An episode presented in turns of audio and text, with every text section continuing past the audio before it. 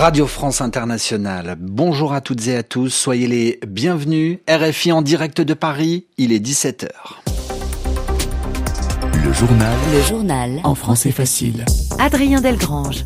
Nous sommes le mercredi 31 janvier. Quatre titres à la une de cette édition. Tout d'abord, la colère des agriculteurs français qui ne retombent pas.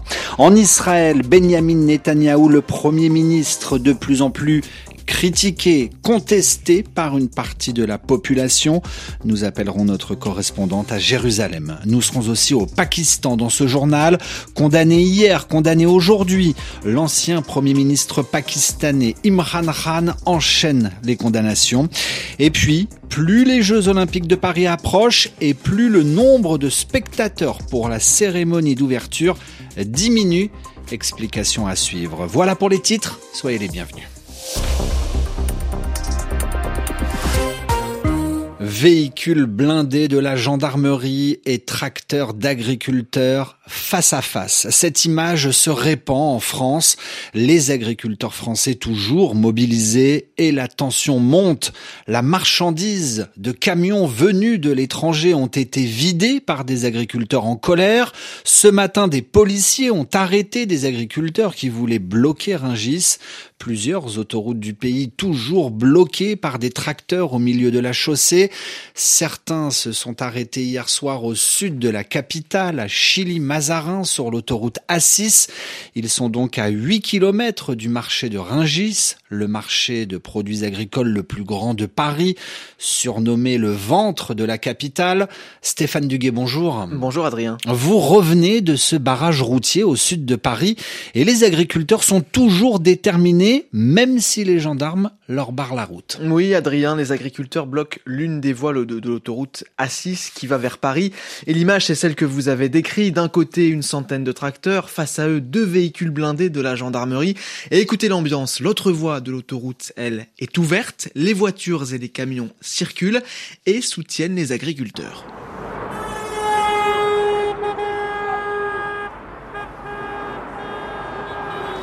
Il y a aussi les, pancartes accrochées au tracteur où on peut lire des slogans comme Notre fin, F-I-N, sera votre fin, F-A-I-M.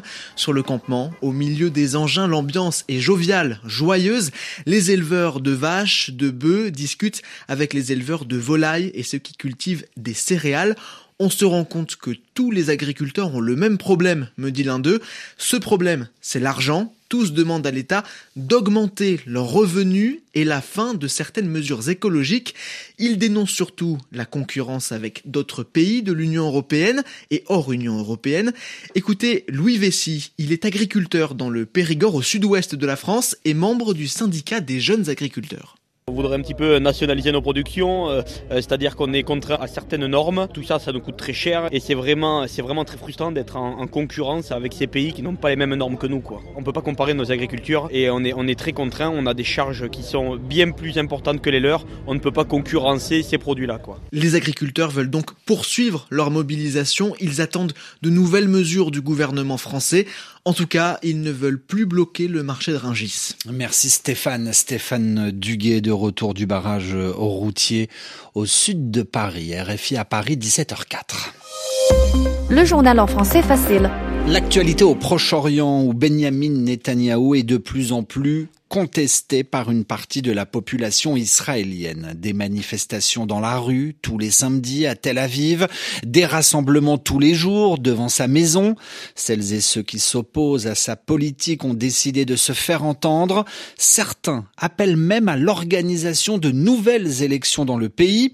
Plus de trois mois après le début de la guerre avec le Hamas, la société israélienne apparaît plus que jamais divisée. Alice Froussard, bonjour. Vous êtes à Jérusalem pour Radio France Internationale, Alice. Cette impopularité grandissante de Benjamin Netanyahou peut-elle impliquer des changements politiques en Israël? Eh bien, c'est difficile pour le moment, hein, mais ce qui est sûr, c'est que plus la guerre dure, plus le soutien au Premier ministre israélien diminue. Il y a eu de nouveaux sondages que seulement 23% des Israéliens interrogés souhaitent Netanyahou pouvoir, autre qu'il garde de Premier ministre, alors que 41% aimeraient qu'il soit remplacé par son concurrent Benny Gantz. Surtout, le gouvernement de Netanyahou pourrait ne pas survivre tel qu'il est s'il y a un nouvel accord de cessez-le-feu, car toute proposition sérieuse impliquera des concessions, autrement dit un compromis de la part d'Israël, à savoir la libération de milliers de prisonniers palestiniens dits de sécurité et une trêve d'un mois et demi en échange de 35 otages israéliens. Et le Premier ministre ne semble pas vouloir choisir cette voie tout de suite. Alors ses alliés d'extrême droite en profitent. Itamar Ben-Gvir, ministre de la Sécurité nationale, a fait savoir son opposition à un accord s'il y avait trop de renonces et il a menacé de faire tomber le gouvernement. De l'autre côté, euh, les familles des otages israéliens perdent science, même s'il y a un nouvel échec un nouvel échec dans les négociations, que doit dire les autres membres de son gouvernement. Alice Froussard, en direct de Jérusalem, toutes nos excuses pour la qualité médiocre de la liaison. Ils disent agir en solidarité avec le peuple palestinien. Les rebelles outils tirent régulièrement sur des navires qui empruntent le golfe d'Aden. Un chiffre communiqué aujourd'hui, moins 30%. Le transport maritime de containers par la mer Rouge a chuté de près de 30% depuis le début des attaques des rebelles outils au large du Yémen. L'actualité au Pakistan, l'ex-premier ministre Imran Khan et son épouse ont été condamnés aujourd'hui à 14 ans de prison. Hier, ils s'étaient déjà vu infliger 10 ans de prison. Les condamnations judiciaires contre l'ex-champion de cricket et l'ex-premier ministre, l'un des hommes les politiques les plus populaires euh, du pays, s'enchaînent donc à huit jours des élections législatives. À Islamabad, capitale du Pakistan, la correspondance de Sonia Ghezali. Imran Khan et son épouse sont reconnus coupables d'avoir conservé sans les déclarer puis vendu des cadeaux reçus lorsqu'il était au pouvoir. Tous les présents reçus par le Premier ministre doivent non seulement être déclarés, mais s'ils dépassent une certaine valeur, ils ne peuvent être gardés qu'à la condition d'être rachetés à l'État. Imran Khan aurait notamment revendu pour plusieurs milliers d'euros une montre de luxe offerte par l'Arabie saoudite. La condamnation d'aujourd'hui s'ajoute à celle de ce mardi. Selon les médias locaux, les deux peines de prison ne se cumulent pas. Premier ministre devrait donc passer 14 ans derrière les barreaux comme son épouse qui s'est rendue à la police ce mercredi. Imran Khan a été également déclaré inéligible pour les dix prochaines années. C'est un nouveau coup de massue pour l'ancienne star du cricket, figure philanthrope et homme politique certainement le plus populaire au Pakistan. Son parti, le mouvement du Pakistan pour la justice, fait face à de nombreuses difficultés à l'approche des élections du 8 février. Il a été banni du scrutin. Ses candidats n'ont pas d'autre choix que de se présenter en candidat indépendant. Selon certains analystes politiques pakistanais, ces condamnations ont pour but de démotiver les électeurs qui soutiennent le parti d'Imran Khan. Sonia Ghezali, Islamabad, RFI. Et puis enfin, les Jeux Olympiques de Paris approchent. Et cette annonce ce matin du ministre de l'Intérieur pour Gérald Darmanin, il va falloir revoir la jauge, autrement dit la capacité d'accueil du public le 26 juillet au soir, le jour de la cérémonie d'ouverture. Moins de spectateurs sont prévus Tony Estanguet, le président du comité d'organisation des Jeux olympiques, s'en accommode. Le ministre de l'Intérieur est en première ligne.